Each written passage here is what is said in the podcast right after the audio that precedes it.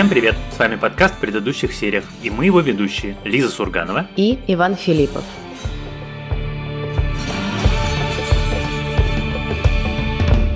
И, наконец-то, сегодня радостный день для наших слушателей, особенно для тех, кто не смотрел сериалы «Дом дракона» и «Властелин колец. Кольца власти».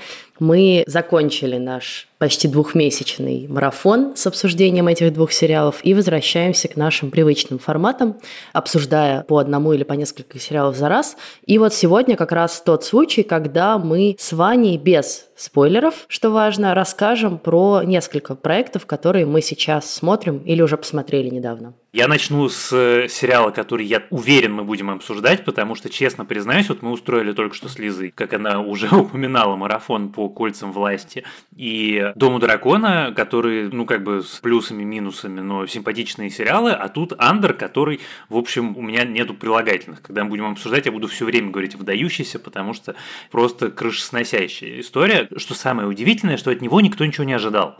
Ну да, Андер, ну вот сериал, приквел к фильму из вселенной Звездных войн, который назывался «Изгой-1». Вот помните, там был такой Кассиан Андер, второй главный герой фильма, и вот в фильме нам показывают его пламенным революционером и одним из лидеров сопротивления, а сериал расскажет о том, как он таким стал.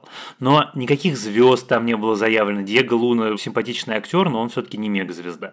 Это не, я не знаю, возвращение на экраны Оби-Вана Кеноби, которого все ждали, который оказался, в общем, скорее пшиком, чем не пшиком. А это, ну да, ну еще один сериал Звездных войн. И вот ты начинаешь его смотреть, и первые три серии ты немножко разгоняешься, а потом у тебя каждая серия лучше предыдущей, причем прогрессия не арифметическая, а геометрическая. Написал это Тони Гиллерей, один из замечательных сценаристов, который вам известен, например, как автор сценария фильма Майкл Клейтон или как автор сценария всех фильмов про Джейсона Борна. И снимает это режиссерка, которая сняла Generation Kill, а потом э, вот восьмую и девятую серию написал Бо Уильяман, шоураннер и сценарист «Карточного домика». И это уже абсолютно другой уровень. И вот по нарастающей. Это раз. А два, это самый необычный сериал Звездных войн, потому что он не похож ни на какой другой, на самом деле даже не только сериал, но и фильм. Там нету джедаев, там нету силы, там нету мастера Йоды, там нету семьи Скайуокеров, там никто не спасает галактику. Это абсолютно приземленный, осязаемый, понятный мир, в котором есть там многоэтажки, бабушки, сидящие в креслах под уютным пледом и ставящие себе электрочайник, общественный транспорт. Ну, то есть все вещи, которых мы никогда не видели в фильмах. Это всегда был очень условный мир. В нем нужно было спасать галактику, а вот как бы как именно в нем жизнь проистекает, мы никогда не понимали. А здесь наоборот. И это все еще упаковано в жанр шпионского триллера и фильма про ограбление. Ну, в общем, скорее бы мы начали уже это обсуждать. Я получаю колоссальное удовольствие. Слушай, ну я тут с тобой не совсем соглашусь в том смысле, что никто не спасает галактику. Все равно это Звездные войны, и все равно как бы у нас есть империя злая, и, собственно, есть повстанцы вокруг сопротивления которых империи, и строится этот сюжет. И как бы шпионский триллер возникает все-таки на основе этого противостояния, а не просто так. То есть это как бы не какой-то рандомный грабитель или какое-то рандомное ограбление. Поэтому галактику по-прежнему все спасают. Нет, это еще не повстанцы против империи. Там еще нету повстанцев. Это еще не сопротивление. Хорошо, можно поправиться и сказать, что это зарождение повстанческого движения со всеми его сложностями. Интерес как раз в том, что оно показано не белым белым пушистым, а довольно неоднозначным. И лидеры этого движения, в общем, люди не самых как бы благородных побуждений и принципов. И это как раз интересный заход. И интересный заход, что и сам Кассиан Андер, который как бы присоединяется к повстанцам или к будущим повстанцам в борьбе с империей, в общем, не горит желанием с этой империей особенно сражаться. Он как бы наемник, его позвали, он идет за деньгами. И дальше как бы оказывается вовлечен уже в это все. I'm being paid paid to be here. That's it. What? Yeah. I'm here for the money. И в этом смысле слоган сериала как раз отражает этот путь. Rebel is born, да, как бы рождение бунтаря, как он вообще появляется. И его можно отнести, я думаю, и к самому герою э, Диего Луны, который здесь прекрасный совершенно, и, собственно, к всему повстанческому движению. Сериал «Андер» доступен на платформе Disney+. Хорошо, а я следующим расскажу про сериал, который я начала смотреть буквально на днях. Я еще где-то на середине его, и поэтому не могу ручаться за весь сезон. Но пока что мне достаточно интересно, чтобы его порекомендовать. И это сериал внезапно «Королева змей», который вышел на Stars Это такая историческая, в общем, драма, но с э, реверансами в сторону великой, с реверансами в сторону дряни. И это довольно интересный микс. В общем, это история Екатерины Медичи, если вы, как я, в подростковом возрасте зачитывались романами Александра Дюма, в частности, романами «Королева Марго» и «Графини де Монсоро», а я просто это обожала, то вам, по крайней мере, должно быть знакомо это имя. Ну, или если нет, то, в общем, что важно знать, что Екатерина Медичи – одна из самых могущественных правительниц Европы своего времени. Она правила как королева-регент и, в общем, правила как бы как такой серый кардинал за спинами своих сыновей в XVI веке. Это история того, как она стала вот такой могущественной, одной из самых как бы страшных правительниц. Королевой, про которую говорили, что она отравляет всех своих соперников, и которая, собственно, считается, во многом стоит за Варфоломеевской ночью, в которой вырезали кучу протестантов в Париже. Вот, но это как бы история немножко с другого ракурса. Она показывает, как девочка-подросток, сирота, ее отправляют во Францию, выдают замуж за, значит, второго сына короля французского, и все максимально не в ее пользу складывается, потому что она достаточно страшная, ей все все время про это говорят, что она какая она страшная, что на портрете типа лучше выглядела, она никак не может зачать ребенка, и ее будущее все время под угрозой, ее приданное не пребывает там, в полном количестве. В общем, это история о девушке, которая оказывается в очень трудных обстоятельствах, и которой надо всеми способами из них выбираться, чтобы вообще спасти свою жизнь. Потому что иначе ее отправляют в Италию и обратно, и там семью Медичи ненавидят, и, в общем, там ее ждет не самое приятное будущее. И она начинает, э, значит, когтями и зубами вырывать это свое будущее. Проблема в том, что она еще влюбляется в своего будущего мужа, который потом все-таки станет королем Франции, Генриха II а король уже имеет к этому моменту любовницу, Диану де Пуатье, которую там играет прекрасная Людивин Санье. Вот, и с одной стороны, это абсолютно классическая историческая драма, вот со всеми интригами, любовниками, любовницами, политическими интригами, да, там Франция воюет или собирается воевать с Испанией, там есть проблемы с папой римским. Внутри Франции тоже полный раздрай, потому что там гугеноты против католиков и так далее. И это богатая историческая драма, все в очень красивых костюмах костюмах. А с другой стороны, это такой, конечно, современный тейк на знакомую нам историю, потому что, во-первых, нам показывают максимально отрицательного персонажа с другой стороны и показывают, собственно, через что ей пришлось пройти и почему она стала такой жестокой, или почему она стала такой страшной правительницей, убивающей своих соперников. А с другой стороны, это все сделано с иронией, там есть абсолютно безумные моменты в духе Великой, где, например, Папа Римский, который дядя, собственно, Екатерины Медичи, говорит ей, что он отправляет ее замуж, а параллельно с этим у него вырезают какой-то, значит, нарост в заднем проходе, вот, и это все абсолютно как бы с покерфейсом рассказывается.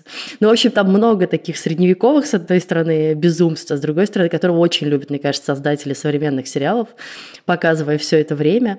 И я, в общем, получаю этого удовольствие. Нельзя сказать, что это какой-то выдающийся, как любит говорить Ваня, сериал, но он точно интересный. Если вы такое любите, то я вам всячески рекомендую. Слушай, я про него даже не слышал, и ты его так описала, что, конечно, это следующее, что я буду смотреть, когда я смотрю все, что у меня здесь в очереди стоит. У меня здесь пара нетфликсовых сериалов, у меня там австралийский сериал, который начал смотреть Апрайт, ужасно классный. Вот, а дальше я, очевидно, буду смотреть Королеву змей, потому что и Дюма я люблю, и рассказ твой меня очень очень вдохновил. Ну что ж, тогда, наверное, я тоже расскажу про сериал, который, с одной стороны, я посмотрел и получил, наверное, удовольствие, с другой стороны, он не выдающийся, просто хороший, качественный сериал. Называется Devil's Hour, он же «Час дьявола». Главная героиня сериала, ее зовут Люси, она мать-одиночка, воспитывающая сложного ребенка, она соцработник, такой работник опеки, который ходит по проблемным семьям и пытается понять, не абьюзит ли жену, в порядке ли ребенок и так далее, и так далее. И у нее есть особенность. Каждую ночь она просыпается ровно в 3 часа 33 минуты. Это с самого раннего детства, объяснений этому она не знает, от этого не помогают никакие ни таблетки, ни лекарства, ни алкоголь, ничего. 3.33 на будильнике, она просыпается.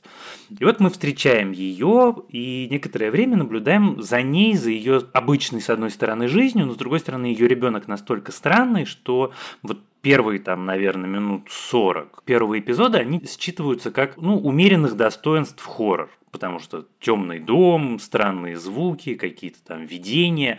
Собственно, ее главная даже не задача, а смысл ее жизни понять, что не так с ее ребенком.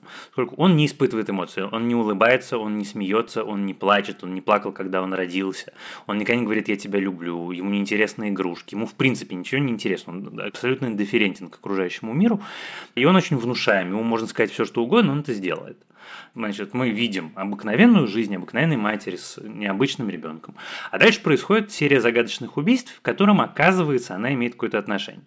И в какой-то момент Люси и второй главный герой этого сериала, полицейский замечательный британец индийского происхождения, находят человека, который стоит за этими убийствами, за всей этой чертовщиной. Им оказывается герой в исполнении Питера Капальди. И дальше начинается та часть чертовщины, которая уже относится к категории спойлеров. Так вот, сериал симпатичный, он местами такой немножко предсказуемый в смысле приемов, которые используются для того, чтобы тебе стало страшно или интересно, но при этом он по-британски качественно очень сделан, и у него есть два фундаментальных плюса. Собственно, почему я в результате его досмотрел до конца и глянул в начало второго сезона, а не бросил на полпути. Во-первых, это Питер Капальди, который прекрасный злодей, который очень убедительный злодей, очень необычный, невероятно харизматичный, и вообще вся его история очень необычная. А второе, потому что вот та часть, которая отношения матери и сына, которая на самом деле чистая драма, они удивительно круто придуманы, сыграны, с множеством нюансов, с множеством деталей, с тем, как они вместе против мира, и как она с одной стороны вместе с ним, а с другой стороны она понимает, что она одна, как она выстраивает отношения с прошлым мужем, который безумно ее любит, но который ушел, потому что он не выносит ребенка, он не может понять, что делать с этим ребенком, он не понимает, как можно испытывать чувства к человеку, не способному испытывать чувства. И вот эта вот драматическая линия, которая не мешает основному сюжету, а наоборот делает его каким-то более объемным и интересным. Она, конечно, прям такое фундаментальное достоинство сериала. А я следующим расскажу про мини-сериал «Пациент». Это проект Hulu. Это, на самом деле, достаточно короткий сериал, там всего 10 серий, и они длятся 20-30 минут. Это достаточно необычный формат для драмы, тем более для триллера, коим этот сериал является. «Пациент» — это история психотерапевта, которого играет э, Стив Карелл. И однажды герой Стива Карелла просыпается и понимает, что он в каком-то странном помещении, его одна нога прикована цепью к полу. И через флешбэк мы узнаем, что его похитил его собственный пациент, который ходил к нему несколько раз на прием. Его играет Домнал Глисон.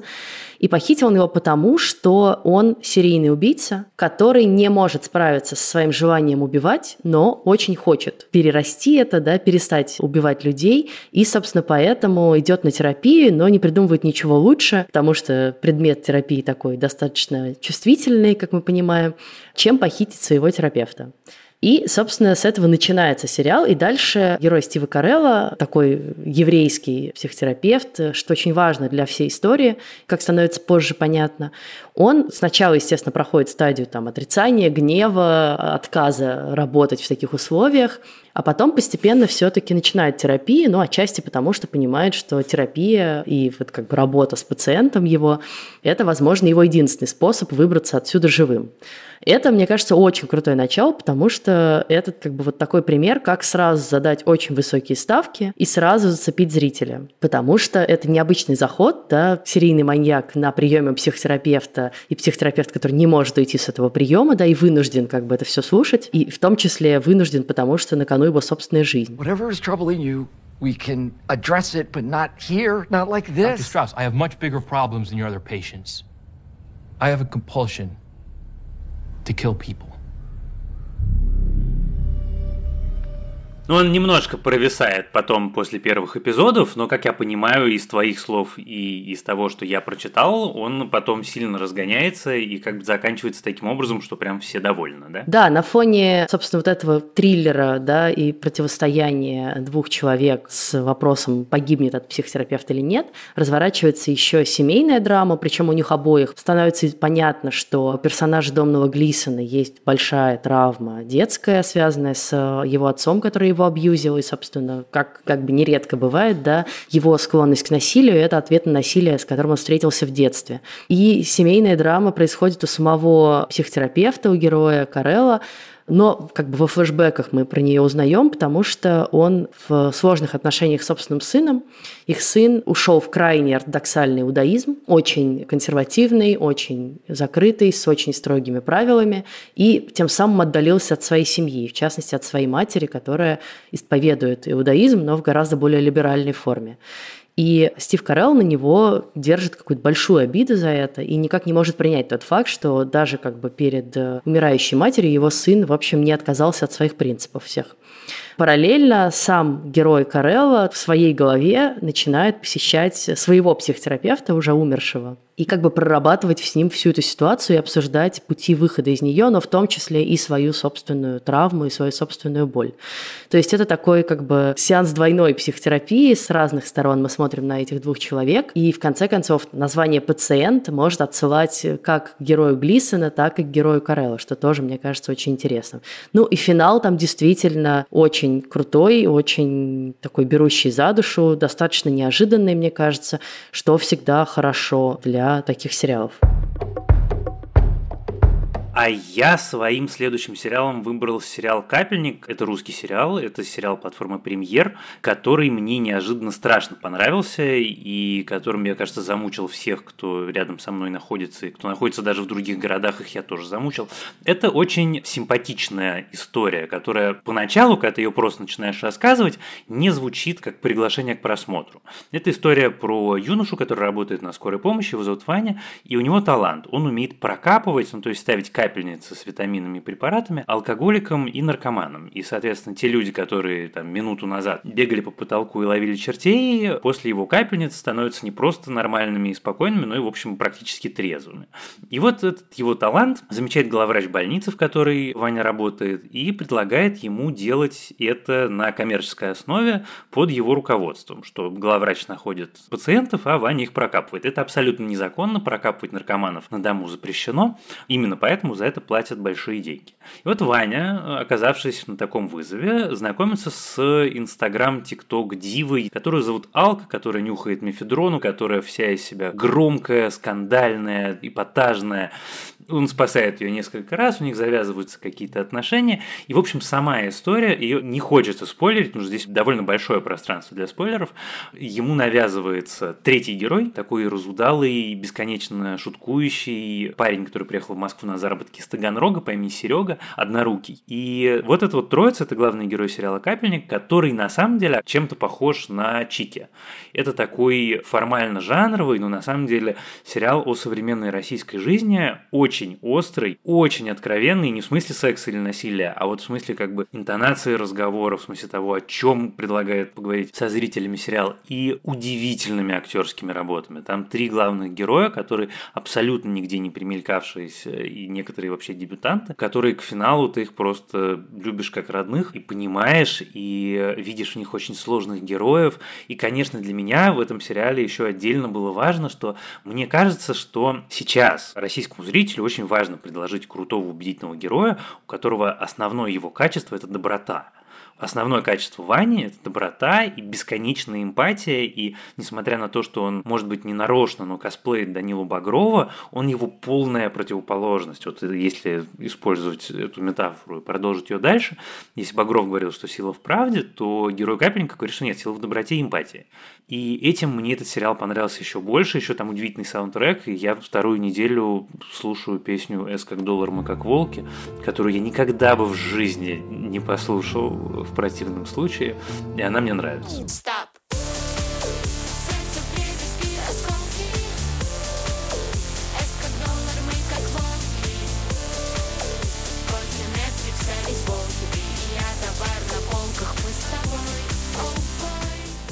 Слушай, вокруг меня все обсуждали тоже этот сериал, и все его хвалят, и, в общем, твоя рекомендация тоже очень круто его продает. У меня просто был некоторый затык, в принципе, временный с российскими сериалами, но я надеюсь его преодолеть и посмотреть таки «Капельника». И, возможно, это случится уже даже в следующий раз. Что думаешь? Вполне возможно. Я только за. Я прям хочу его обсудить. Мне кажется, там очень много о чем можно поговорить. Я напоследок скажу, и Ваня меня поддержит, про сериал, который многие из нас ждали, но который, кажется, пока не очень оправдал наши ожидания, а именно сериал «Клуб полуночников» Майка Фленнегана, одного из наших любимых званий режиссеров и шоураннеров. И действительно, это человек, единственный, наверное, автор хорроров, ну, там, может быть, еще Джордан Пил, хорроры которого я готова смотреть, потому что это всегда не про хоррор, а про большую человеческую, семейную или психологическую драму. Сериал «Клуб полуночников» — это рассказ про необычный хоспис, в который попадает главная героиня, у нее неизлечимое заболевание, рак, и она оказывается в таком странном месте, в специальном хосписе для подростков, который она сама же находит в интернете, и этот дом, естественно, такой вот, как Фленнеган любит, да, старинный особняк, очень красивый, готический, с какой-то страшной историей в анамнезе, в котором, естественно, творится какая-то чертовщина, мистика. Эта девочка немедленно начинает видеть какие-то ужасы. А подростки, которые там оказываются, все довольно приятные и каждый по-своему интересен. И выясняется, что они по ночам собираются, значит, в каминной комнате тайком, хотя им не разрешено выходить из своих комнат, и рассказывают друг другу страшилки, буквально вот как в детском лагере летнем. Да? Сидят, пьют вино и рассказывают по очереди какие-нибудь страшные истории.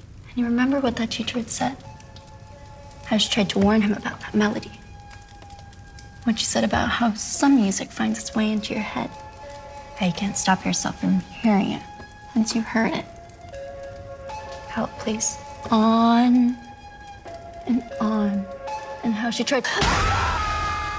Я очень ждал этого сериала, я обожаю Фленнегана, и все промо-материалы, ну, как сказать, обещали мне ровно то, на что я надеялся. Фленнеган любит единство места и содержания, у него всегда замкнутое пространство, у него всегда какая-то группа людей, призраки, тайны, загадки, и при этом сильная человеческая драма. И все это, с одной стороны, в клубе полуночников есть, но все это, на мой взгляд, оказалось, к сожалению, недокрученным. Я, честно признаюсь, сильно разозлился как бы и финалом, и самим сериалом, и я его досмотрел, и, честно признаюсь, даже жалел, наверное, немножко о потраченном времени, несмотря на то, что сыграно прекрасно, местами диалоги изумительные, и важнейшая проблематика смерти, принятия смерти, и несправедливость смерти, и несправедливость смерти в юном возрасте особенно, потому что он специально выбирает, там, это мальчики и девочки, которым по 15, 16, 17 лет.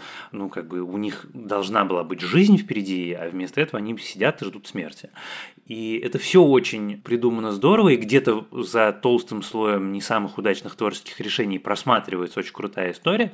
Но, к сожалению, во-первых, меня сильно, так же, как я понимаю, очень многих других зрителей, выбивают вставные новеллы, то есть все вот эти вот рассказы, которые они друг другу рассказывают в клубе полуночников, они экранизируются. Мы видим их не в разговоре, а в действии. Это такие маленькие вставные мини-фильмики внутри каждого эпизода. Они дико нарушают ритм сериала, тонацию повествования, повествования, ну, как бы сбивают, они не одинаково талантливые от серии к серии. Ну, в общем, в результате я сериалом недоволен, при том, что Флэниган мой любимый, и меня это расстроило. Но есть одна деталь, которая, наверное, вам поможет, если вы начнете смотреть этот сериал. Я ее не знал, я ее пропустил, а она, может быть, сгладит какие-то углы. Это первый сериал Флэнигана, у которого планируется второй сезон, и поэтому какие-то вещи, которые мы не узнаем в первом сезоне, они будут отвечены во втором. И это, как бы, с одной стороны, наверное, объясняет некоторые решения, с другой стороны, стороны, для меня не звучит окончательно убедительным, но, может быть, вам покажется иначе. Я добавлю, что сериал уже доступен целиком на Netflix. Следующий сериал меня выбесил так, как меня, честно признаюсь, давно ничего не выбешивало. Сериал называется «Американский жиголо». Это сериал канала Showtime от шоураннера Рэя Донована с одним из лучших современных американских актеров сериальных Джоном Бернталом. Ремейк одноименного фильма с Ричардом Гиром. История простая, история, в общем, похожа на то, что было в фильме. Главный герой жиголо, который спит с женщинами за деньги, с очень богатыми, чаще всего старше него женщинами, и в какой-то момент его подставляют. Он просыпается в тот момент, когда полиция приезжает в дом его клиентки, Наш герой лежит с ней в постели, а она убита. У нее перерезано горло, он весь в крови. Его пакуют. Следовательница выбивает, по сути, психологическим абьюзом, не кулаками, но тем не менее выбивает из него признание, что он убил женщину. И его сажают на пожизненное в тюрьму. И вот мы его встречаем, когда он отсидел уже 15 лет, вдруг выясняется, что он невиновен, потому что человек, который по-настоящему убил эту женщину, признался. Он умирает от рака, и он признался. И вот наш герой Жигало выходит из тюрьмы и начинает новую жизнь. Он даже не хочет узнавать, кто его подставил, он просто хочет, чтобы от него все отстали и, значит, жить себе спокойно своей какой-то скромной жизнью. Но следовательница, которую мучает совесть, начинает свое новое расследование. Наш герой встречает свою прежнюю любовь, ради которой он собирался уйти из профессии. Его зовут обратно в профессию, там начинаются какие-то загадочные убийства и элементы детектива и триллера, и это все плохо. И причем особый ужас истории в том, что Бернталь действительно очень талантливый актер. Но ему попался здесь режиссер, который не умеет и не понимает, в чем сила и талант Бернталя, и он переигрывает так, что порой ты просто смотришь на лицо, вот, так сказать, закрыв ладонью его, и, значит, сквозь пальцы, потому что это так ужасно. И это обидно, потому что я очень надеялся на крепкий триллер про секс-индустрию с моим любимым артистом, с какими-то тайнами и загадками. А в результате, ну там, я не знаю, этот момент был, когда я прям орал в голос на ноутбук, там герой Бренталя ходит и мучается сомнениями. И ты понимаешь, эта сцена, герой ходит и мучается сомнениями. Просто долго ходит Бернталь по Санта-Монике. Я знаю эти места, это прекрасные места. Он ходит, смотрит туда, смотрит сюда. На лице его печаль, на лице его задумчивость и сомнение. И, господи, ну сколько! И эта сцена не заканчивается и не заканчивается. И вот так весь сериал. И, пожалуй, я вот ругаю рейд рейтинге, но, пожалуй, это тот редкий случай, когда, значит, я рейтинг процитирую, на Rotten Tomatoes у них одинаково низкая и у зрителей, и у критиков. То есть, это такой универсально плохой сериал. Если вы хотели себе универсально плохого сериала, на который вы будете орать, то вот посмотрите «Американский жиголо». Это сплошной ор фейспал. Прекрасно. Отрицательная рекомендация тоже полезна. В общем, дорогие слушатели, невероятная вещь произошла буквально за этот подкаст, за этот выпуск. Ваня доубедил меня таки посмотреть сериал «Капельник», и в следующий раз мы обсудим это творение. Напомним, что этот сериал вышел целиком на платформе Премьер. Посмотрите его, если вы еще не посмотрели. Если вы уже посмотрели по рекомендациям Вани в нашем телеграм-канале, ну, замечательно, значит, вы будете, я надеюсь, с нетерпением ждать этого обсуждения. Присоединяйтесь к нашему телеграм-каналу в предыдущих сериях, если вы еще этого не сделали, а также к чату этого канала. Он очень живой, там столько сообщений в день, что я не успеваю их читать, честно. Но, в частности, вот люди, кстати, из этого чата посоветовали «Королеву змей», и я начала смотреть и не жалею об этом. Спасибо вам большое. Да, чатик у нас замечательный, приходите к нам, пожалуйста, там здорово, там шутки, мемы, рекомендации, дискуссии и вообще какая-то жизнь бьет ключом и не по голове. Слушайте наш подкаст, пожалуйста, на всех платформах, на которых он доступен, от Яндекс Музыки до Apple Podcasts, CastBox и YouTube.